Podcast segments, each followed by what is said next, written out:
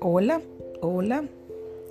Siguiendo con estos temas de, la, de las generaciones de nuestra familia, hoy nos toca hablar en este nuevo episodio cómo sanar la historia familiar. Cómo dejar de repetir la historia familiar. Las lealtades invisibles hacen que una persona se mantenga dentro de un sistema familiar eh, repitiendo de alguna manera la misma historia de un tío, una tía, una abuela, una prima, eh, un tatarabuelo, un bisabuelo. Repitiendo siempre la misma historia de, de uno de ellos, generación tras generación. Algunas personas se preguntan, ¿cómo solucionar esta situación en mi vida? ¿Cómo hacer para no terminar como el resto de las mujeres de mi familia? ¿Cómo hacer para no terminar divorciándome? ¿Cómo escapar de las enfermedades familiares? ¿Cómo escapar de la historia familiar? ¿Y cómo parar la repetición de la historia familiar? Existe en cada ser humano, ¿verdad?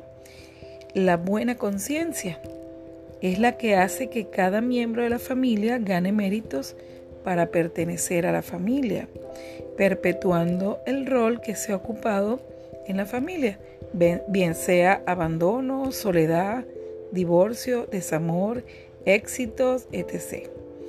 Esto lo hace una persona por seguir al amor ciego, ese que en su inocencia infantil cree que para ser buen miembro de la familia requiere seguir el mismo destino que sus antecesores. La mayoría de nosotros o de las personas están anclados en este tipo de amor.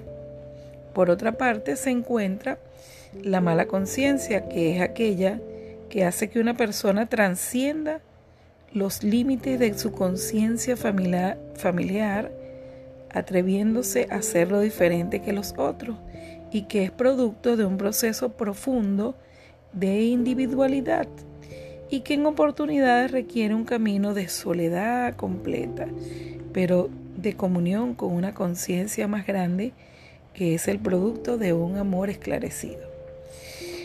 A continuación voy a describir algunos pequeños pasos que se pueden dar para conectarnos con ese amor esclarecido que nos ayuda a reconocer nuestras propias alas y emprender el vuelo de nuestro ser. El primero de estos pasos es dejar de estar en contra de tu sistema familiar. Eso es imposible, o sea, no puedes ir en contra de lo que viene sucediendo durante mucho tiempo. Cuando criticas o haces juicios de tu familia, estás condenándote a repetir su propia historia. Por eso es que la crítica y la queja no es buena. El segundo paso Acepta a todos tal como son, sin distinto, sin, sin críticas, mm, sin, sin peros. El asentir te otorga la paz del amor. Cuando aceptas, abres las puertas a la transformación. Por eso acepta todo tal cual como es. Honra a tus ancestros. Lo, lo que vivieron antes que tú hicieron lo mejor que sabían hacer, que fue darte la vida. Y eso es lo más grandioso que pudo haber ocurrido. Por eso debes honrarlos, respetarlos, perdonarlos y liberarlos de toda culpa.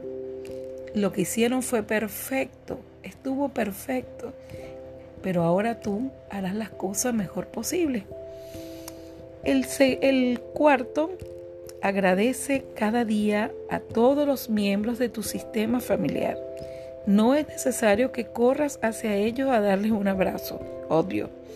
El agradecer sincero surge cuando le das un lugar en tu corazón y los reverencias desde el alma, dándole el lugar a cada uno, a cada uno de su sistema. Y el quinto es camina hacia la vida con humildad Vive con alegría, ríndete en sus manos Acepta tu destino con amor y valentía. Estos consejos harán que tú esclarezcas y sanes tu historia familiar. Gracias por su escucha. Atentos a un nuevo episodio. Bye.